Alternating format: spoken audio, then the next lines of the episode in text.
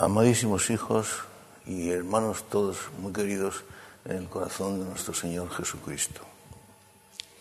El Evangelio de hoy, correspondiente, según el rito latino extraordinario de la Santa Misa que venimos celebrando, está contenido en un texto de San Mateo, aunque también lo traen los, otros dos sinópticos, referente a otro episodio en la vida de nuestro Señor. Acude un grupo de fariseos y doctores de la ley, y uno de ellos, según dice el texto sagrado, con mala intención, le pregunta, Maestro, ¿cuál es el gran mandamiento de la ley? Y Jesús le contesta, amarás al Señor tu Dios con todo tu corazón, con toda tu alma y con toda tu mente. Este es el primero y gran mandamiento de la ley. El segundo es semejante a él. Y amarás a tu prójimo como a ti mismo. Este mandamiento primero es fundamental, no digo ya en la vida de todo cristiano, sino en la vida de todo hombre, porque todos los hombres han sido creados para conocer, amar sentirse amados por Dios y gozar, en definitiva, algún día de su posesión y, presencia. El primero, el máximo, el fundamental mandamiento de la ley que contiene a todos los demás, el cual, como decía San, San Juan, cumplido él, quedan cumplidos todos los demás. Un mandamiento, sin embargo, en el que pocas veces caemos en la cuenta de su trascendental importancia y por supuesto difícil de entender y de practicar, dada la condición de la naturaleza humana en la actualidad, caída y reparada, pero caída al fin y sujeta a la concupiscencia. El mandamiento primero y principal, amarás al Señor tu Dios con todo tu corazón, con toda tu alma y con toda tu mente, para ser entendido habría que comprender de alguna manera lo que supone para el hombre lo que significa el amor de Dios. El amor de Dios en sí mismo y el amor de Dios para el hombre. Puesto que el hombre ha sido destinado amar a Dios y este es precisamente su fin último. Amar a Dios y sentirse como así es en realidad amado por Dios. Pero para entender lo que significa el amor de Dios y el amar a Dios y sentirse amado por Él, a su vez, habría que entender también lo que es el amor. Quizá el misterio más profundo que existe y que es capaz de imaginar y de pensar el hombre. El misterio profundísimo del amor, acerca del cual la razón humana puede imaginar, profundizar, elucubrar y siempre encontrar grandes hallazgos, sujetos también, por lo tanto, a inseguridades e incluso errores. Por lo tanto, para conocer de verdad lo que es el misterio profundo del amor, esta ley de amor que rige el universo y para el cual hemos sido creados, para comprender de verdad lo que significa el misterio del amor, hay que acudir a la revelación. Quiero decir que hay que acudir al misterio de Dios. Porque Dios, como decía el apóstol San Juan en su primera carta, porque Dios es amor. El amor con mayúscula, el amor esencial. Todo amor verdadero del que participan las criaturas de una manera o de otra y de una manera muy especial el ser humano es una participación concedida por gracia del amor divino.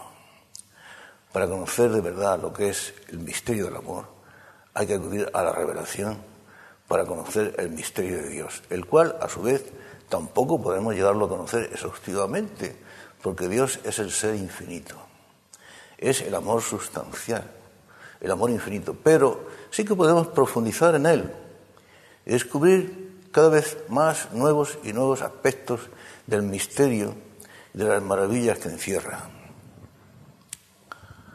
Por eso, el libro sagrado del Antiguo Testamento, del Cantar de los Cantares, comienza con una expresión puesta en boca de la esposa. Béseme, dice ella, con besos de su boca. Este libro narra los amores de Dios y el hombre, el ser humano, Dios y el ser humano, personificado en este caso en los amores del esposo que es Dios y la esposa que es el ser humano. Béseme con besos de su boca, dice la esposa con tanto fervor como ardiente entusiasmo. Y lo dice porque desea que el esposo le manifieste su amor, un amor del que ella está convencida que existe porque, porque está convencida de que Dios está enamorada de ella. El esposo está enamorado de ella. Porque hemos de tener en cuenta que una cosa es amar y otra cosa muy distinta es estar enamorado. Que Dios nos ama es una verdad que prácticamente la conocemos desde niños, desde que tenemos uso de razón. En realidad nos fue infundido en el bautismo. Es una verdad que todos conocemos desde, el principio de nuestra vida, que Dios nos ama. Pero pocos cristianos son conscientes de que no es que Dios simplemente nos ame, sino que nos ama hasta el infinito. Está enamorado de nosotros. Dios está enamorado de mí. ¿Me ama? Sí, pero eso no es suficiente. Dios está enamorado de mí. Pero claro, para llegar a comprender este hecho increíble, maravilloso y sublime, de que Dios está enamorado de mí,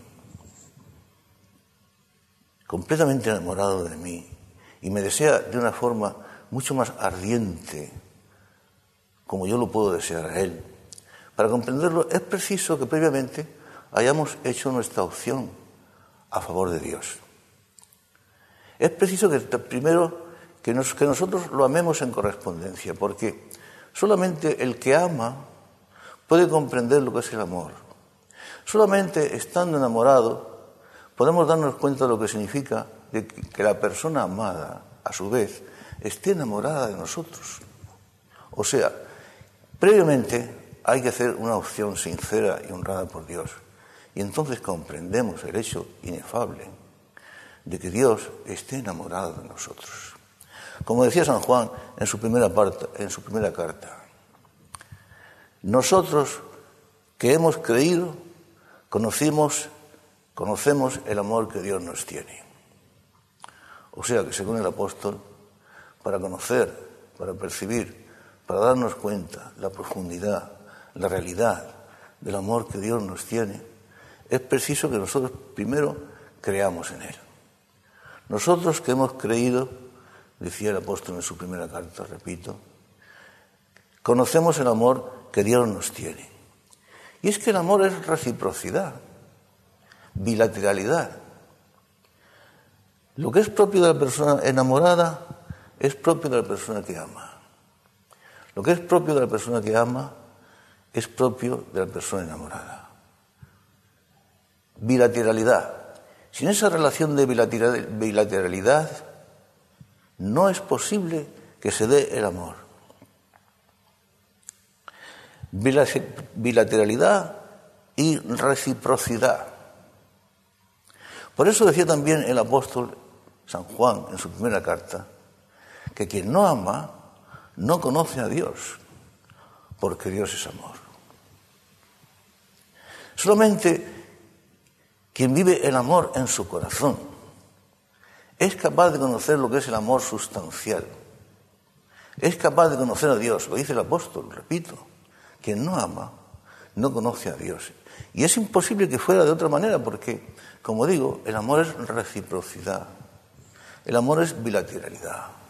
Lo que es propio del que ama es propio de la persona amada. Y lo que pertenece a la persona amada es propio del que ama. Quien no ama no conoce a Dios, porque Dios es amor. Es no digo lamentable, sino mucho más que penoso, imposible de calificar el hecho de que tantos y tantos hombres hayamos pasado por nuestra vida, hayamos, lleguemos al final de nuestra peregrinación terrena, sin haber conocido lo que es el amor de Dios, sin haber percibido que Dios en su inmensidad, en su grandeza, en su infinitud, en toda la maravilla de sus atributos está enamorado de nosotros, prendado de nosotros y a la espera de que nosotros le correspondamos dentro de lo que somos de la misma manera. ¿Cuántos hombres habrán pasado por la vida sin conocer lo que es el verdadero amor? ¿Cuántos hombres lo habrán confundido con una relación puramente carnal y superficial? ¿Cuántos hombres lo habrán confundido con el seso y con depravaciones? El amor es mucho más que eso. El amor es la infinitud, es la grandeza, es la atracción por la belleza, por el bien, por la verdad. El amor es Dios. Y es capaz de volvernos locos en nuestro corazón y de inundarnos de alegría y de felicidad de tal manera que ya en nuestra vida, en esta vida incluso, nos sintamos fuera de nosotros mismos, gozando primicias de lo que será la felicidad perfecta cuando tenga lugar la posesión del amor infinito por parte nuestra en el cielo. Pero claro, el diccionario de la lengua española decía que enamorarse, la palabra enamorarse, posee dos sentidos, un sentido transitivo y un sentido pasivo, o pronominal, dice ella. Yo le llamaría activo y pasivo. En sentido activo significa provocar el amor de otra persona. En sentido pasivo, prendarse del amor de una persona, ser prendido ser capturado, ser seducido por el amor de otra persona. De manera que según esto, efectivamente, enamorarse es quedar prendido en el amor de otra persona. Y quedar prendido quiere decir que es la voluntad de otro, de la persona amada, la que ha apresado, se ha, ha procurado ha poseído la nuestra propia. En este sentido, podríamos decir con toda verdad que el amor es un robo, es un apresamiento, un robo del corazón, un robo a través del cual la persona que ama roba, captura y seduce el corazón de la otra persona. La persona enamorada, a su vez, en reciprocidad, hace lo mismo con la otra. Por eso decía la esposa del cantante de los cantares, mi amado es para mí y yo soy para mi amado. Mi amado es para mí y a mí tienen todos sus anhelos. Pero claro, ¿quién va a leer hoy día, hoy en día, en pleno siglo XXI, el libro sagrado del cantante de los cantares? ¿Quién va a tomarse en serio las expresiones de amor contenidas en ese libro, en las que se expresa de una forma tan sublime? las relaciones amorosas, íntimas, que Dios quiere entablar con nosotros, de tal forma que nosotros le correspondamos de la misma manera y nos pongamos a su altura. El amor, como digo, es una actitud por la cual una persona se apodera, roba, seduce el corazón de la otra. Pero es un robo, un latrocinio, si lo queremos llamar así, por el cual la persona que lo sufre se siente feliz. En completa libertad ofrece su corazón. Y está deseoso de que la persona amada lleve a cabo ese robo de su corazón. Está deseosa de ser seducida. Está deseosa de llegar a formar parte de la posesión de la persona amada, ser posesión de la persona amada. San Juan de la Cruz, nuestro gran místico, decía en una de sus bellas estrofas, decía, ¿por qué pues ha llegado? ¿Por qué pues ha llegado a que este corazón no le sanaste? Y pues me lo has robado. ¿Por qué así lo dejaste y no tomas el robo que robaste? En el amor humano, que siempre vive a base de metáforas, de intentos y de amagos, y no puede pasar de ahí, se habla también de, esa seducción y de ese robo. Me has robado el corazón, le dice un enamorado a su enamorada, o una enamorada a su enamorado, me ha robado el corazón. Pero no deja de ser una metáfora. En cambio, en el amor divino y en el amor divino humano, desaparecen las metáforas, porque tales expresiones se convierten en maravillosas realidades que, desgraciadamente, como he dicho antes, los hombres pasamos quizá toda nuestra vida sin llegar a comprenderlas, sin llegar a vivirlas, sin llegar a darnos cuenta de que el inmenso y el infinito Dios tomó nuestra miseria, nuestra debilidad, nuestro, lo que era el ser infinito tomó nuestro no ser, se abajó a nuestra condición, se hizo la nada por nosotros, por amor. Porque el amor es infinito y es capaz de todo. Y Dios fue capaz de todo para demostrarnos su amor y nosotros sin enterarnos. Y mucho menos corresponderle. Pues sí. ¿Por qué pues ha llegado a que este corazón no le sanaste? Y pues nos lo ha robado, me lo ha robado. ¿Por qué así lo dejaste y no tomas el robo que dejaste?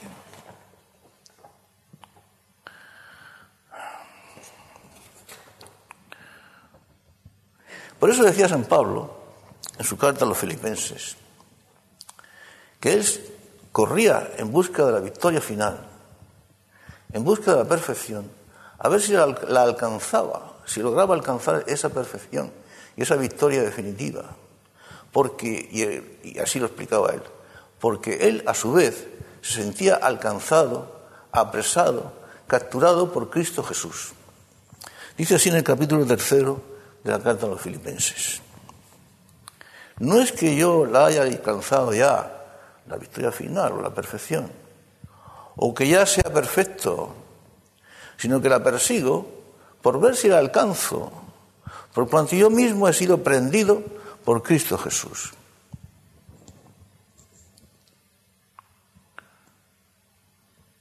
Por eso, la persona enamorada no desea otra cosa sino la de entregar rendida y voluntariamente su corazón a la persona amada. Sí, a la persona autora del lobo, del robo y del latrocinio. Que como he dicho antes, una vez más, en, el amor todo es reciprocidad y bilateralidad. El robado, a su vez, se, se convierte en ladrón. Y el ladrón, a su vez, se convierte en robado. Cada uno seduce roba y captura el corazón del otro. Y cada uno, sintiéndose capturado y prendido por la persona amada, se siente feliz, porque dona su corazón, incluso su vida, en completa libertad. Porque el amor es libertad, total libertad.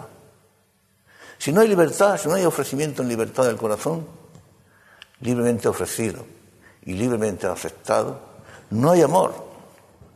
Por eso,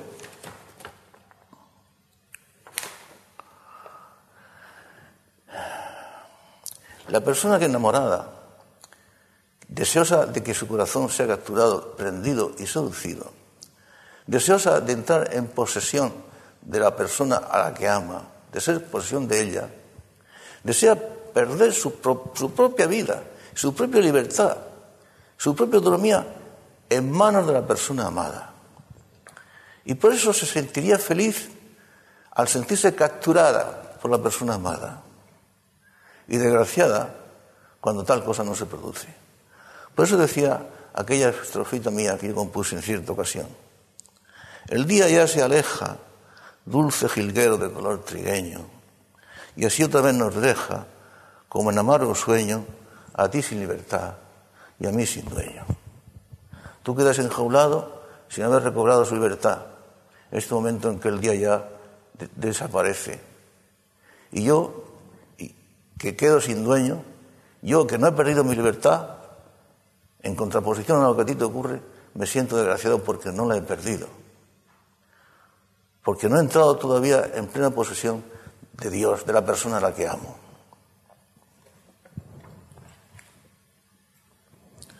Por eso, la persona enamorada desea ese despojo voluntario de todo su ser y de entregar la vida para pertenecer por completo a la persona amada.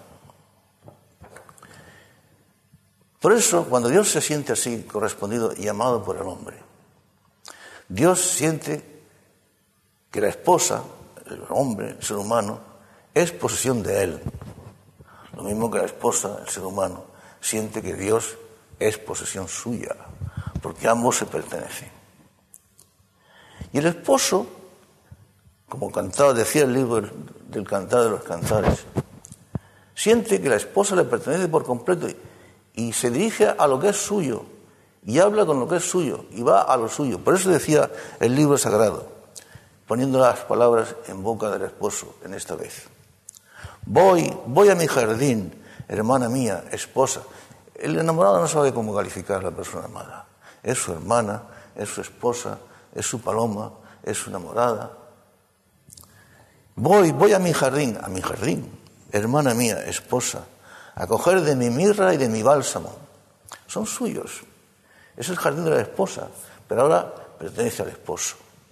A coger de mi mirra y de mi bálsamo, a comer la miel virgen del panal, a beber de mi vino y de mi leche. Venid, amigos míos, y bebed, y embriagaos, carísimos.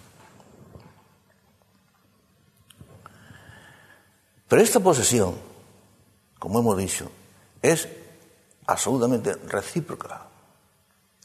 Sería imposible que fuera realizada por solamente una de las partes. La persona que ama posee a la persona enamorada y viceversa. La persona enamorada posee a la persona amada. Ambos se han entregado mutuamente todo su ser. Sería imposible que esta relación no fuera bilateral, porque entonces ya no sería una relación amorosa. Pocas veces hemos caído en la cuenta del episodio que nos cuenta San Juan en la noche de la última cena, cuando antes del discurso de despedida, nuestro Señor se ciñe una toalla, después de acabada la cena, a la cintura, coge una jofaina con agua, se va arrodillando delante de cada uno de sus discípulos para lavarle los pies, hasta que llega San Pedro. Y San Pedro se siente ofendido de que su maestro, siendo su maestro, y él, siendo tan poca cosa, su maestro sea capaz de humillarse y bajarse hasta lavarle a él los pies, a él. Y, dice, le dice, de ninguna manera, tú no me lavarás nunca a mí los pies.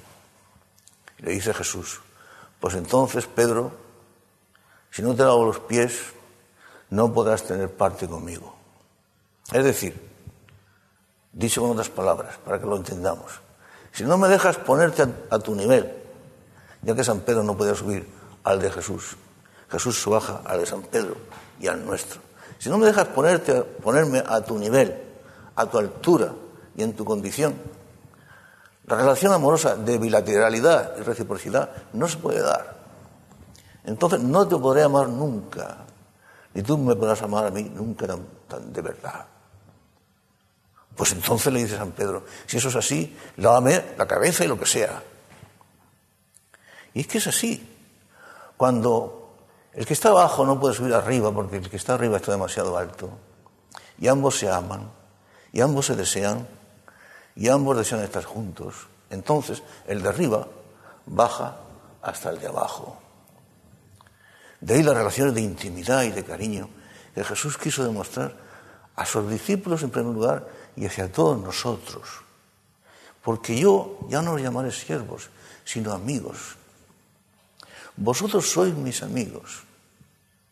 Y sois mis amigos, como os lo he demostrado, porque todo, todo lo que oí de mi Padre, os lo he dado a conocer.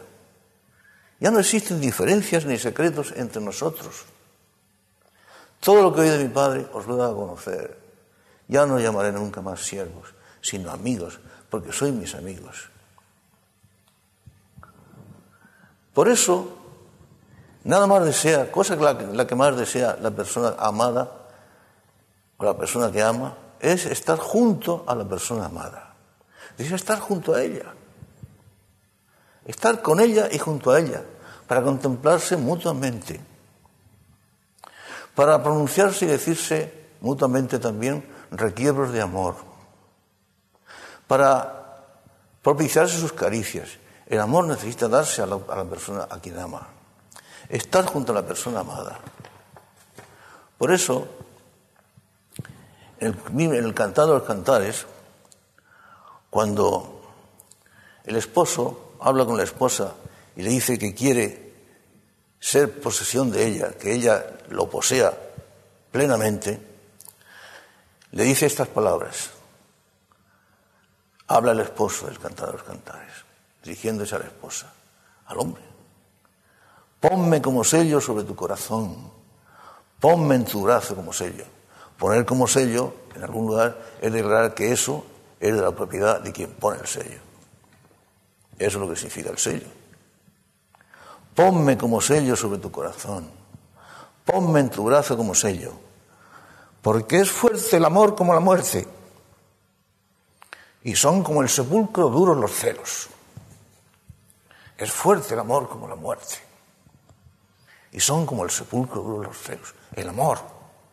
La suprema realidad increada, Dios.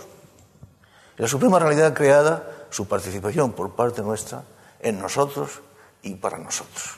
No podemos comprender. No hemos sido creados como simples criaturas, ni siquiera como criaturas racionales. Hemos sido creados como dispuestos y preparados y destinados a enamorarnos de Dios porque Dios estaba previamente enamorado de nosotros. A tener con Él, con Dios, con el amor infinito, la relación suprema y más íntima que cabe imaginar. Cuando los hombres hablan de posesión, como, siempre, como hemos dicho, siempre se quedan en un lenguaje metafórico, en amagos y en intentos. Cuando Jesucristo hablaba del matrimonio, por ejemplo, decía que ambos esposos, los dos, hombre y mujer, si llegarían a ser una sola, una sola carne, no se refería meramente a la fusión y unión de los cuerpos. Hay quien confunde el amor con la unión de los cuerpos. Los animales para reproducirse también unen sus cuerpos. Claro que no se puede, no se puede comparar el instinto de reproducción de los animales con la, procreación, el acto de procreación de los seres humanos. No se puede comparar. Pero eso mismo demuestra que la voluntad de Dios, al, desear que los cónyuges sean una sola carne, y al unir sus cuerpos, que intenta cada uno poseer al otro, fusionarse con el otro, pero se queda en amago, se queda en intento, de ahí no pasa. En cambio, en la relación de amor divino-humana, esa posesión llega a ser realidad. Por eso, el enamorado quiere estar junto a la persona amada, junto a ella, siempre junto a ella. Por eso también en la noche de la última cena decía Jesús, cuando yo me vaya y os haya preparado el lugar, vendré a vosotros y os llevaré conmigo, para que donde yo estoy, estéis también vosotros. Quiero que donde yo esté, estéis vosotros también conmigo. Por eso el enamorado busca ardiente y fervorosamente a la persona amada. Como decía San Juan de la Cruz, buscando mis amores, iré por esos montes y riberas, ni cogeré las flores, ni temeré las fieras, y pasaré los fuertes y fronteras como sea. Nada me va a hacer temer, nada va a conseguir detenerme. Pasaré por donde sea, como sea y por lo que sea, con tal de encontrar a mi amor. O aquella poesía que yo también compuse en cierta ocasión, en mi humildad, en la humildad de, mi, de mi producción. Lleguéme hasta el collado donde emana la fuente de agua clara y allí aguardé al amado para que me mostrara sus ojos y sus labios y su cara. O aquella otra también, esta cita mía que decía, vayámonos, vayámonos, amado, al monte del Tomillo de la Jara, y juntos beberemos los dos de la alfaguara el agua rumorosa, fresca y clara. La alfaguara es un manantial de montaña y la jara es una, planta aromática como el tomillo. Subámonos, amado, al monte del tomillo de la jara. Y juntos beberemos los dos de alfaguara, el agua rumorosa, fresca y clara. Por eso, lo que en el amor humano, meramente humano, aunque sea elevado por la gracia, intenta ser una, fusión de, los que se aman, una posesión de los que se aman, mutua y recíproca, se queda, como digo siempre, en un intento. Y el lenguaje que emplean los enamorados humanos no, no puede pasar de metafórico. Pero en el amor divino humano llegas, llegas a hacerse realidad la auténtica comunión de vidas de Jesús y nosotros, nosotros es Jesús. Quien come mi carne y bebe mi sangre, permanece en mí y yo en él. Esto es una realidad en el amor divino humano. En el amor divino humano, en las relaciones de Jesús con nosotros y, y nosotros con él. Quien come mi carne y bebe mi sangre, permanece en mí y yo en él.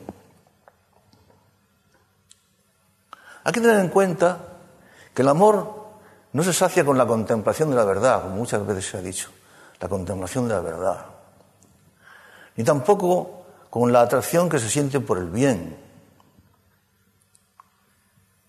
Ni con la contemplación de la belleza. El amor no se sacia con eso, ni puede consistir en eso. Porque el amor siempre acaba y se dirige hacia una persona. Una persona que es precisamente la que sacia nuestro afán de verdad, porque en sí misma la posee toda. La que irradia belleza, la, gran, la belleza, y la que irradia y difunde el bien, la persona a la que amamos. Por eso se dice también que el amor es un combate. En el libro sagrado del Cantar de los Cantares se decía, decía la esposa refiriéndose al esposo. Me ha llevado a la sala del festín y la bandera que alzó contra mí es bandera de amor. ¿Un combate? ¿El esposo alzó contra la esposa una bandera de amor? Sí, porque los dos se esfuerzan mutuamente en procurar, en ver, en conseguir quién entrega más, quién da más. El uno al otro y el otro al uno. Por eso el amor es un combate. Así es.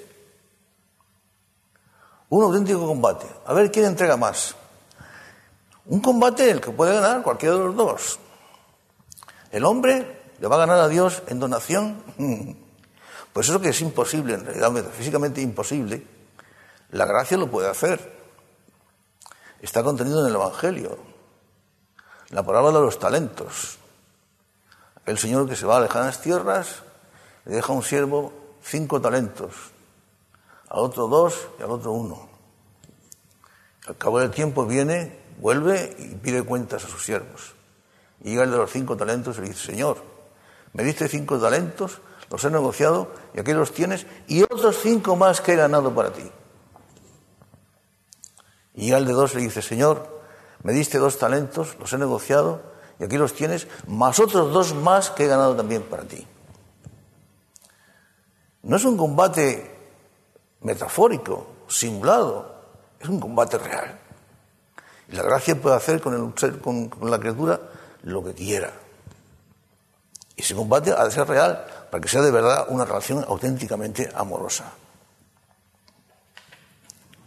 Por eso no tiene nada de extraño, lo vemos incluso en el amor humano, que el enamorado de verdad, cuando habla de la persona amada, no sabe describirla. Es que el amor no se puede describir.